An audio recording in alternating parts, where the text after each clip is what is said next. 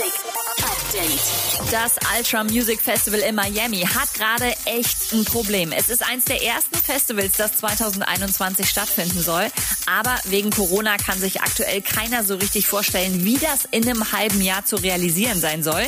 Immerhin kommen zum Ultra meistens mehr als 120.000 Dance-Fans. Bei einer Sitzung der Stadtkommission wurde daher jetzt schon über eine Absage spekuliert.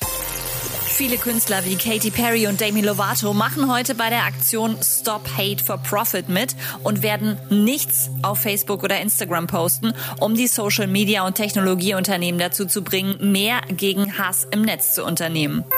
Harry Styles soll in einem neuen Marvel-Superheldenfilm mitspielen. Angeblich soll es um ein X-Men-Reboot gehen, wo er die Rolle des Bösewichts Pyro übernimmt. Offiziell bestätigt ist das aktuell nicht, aber klingt schon mal fett.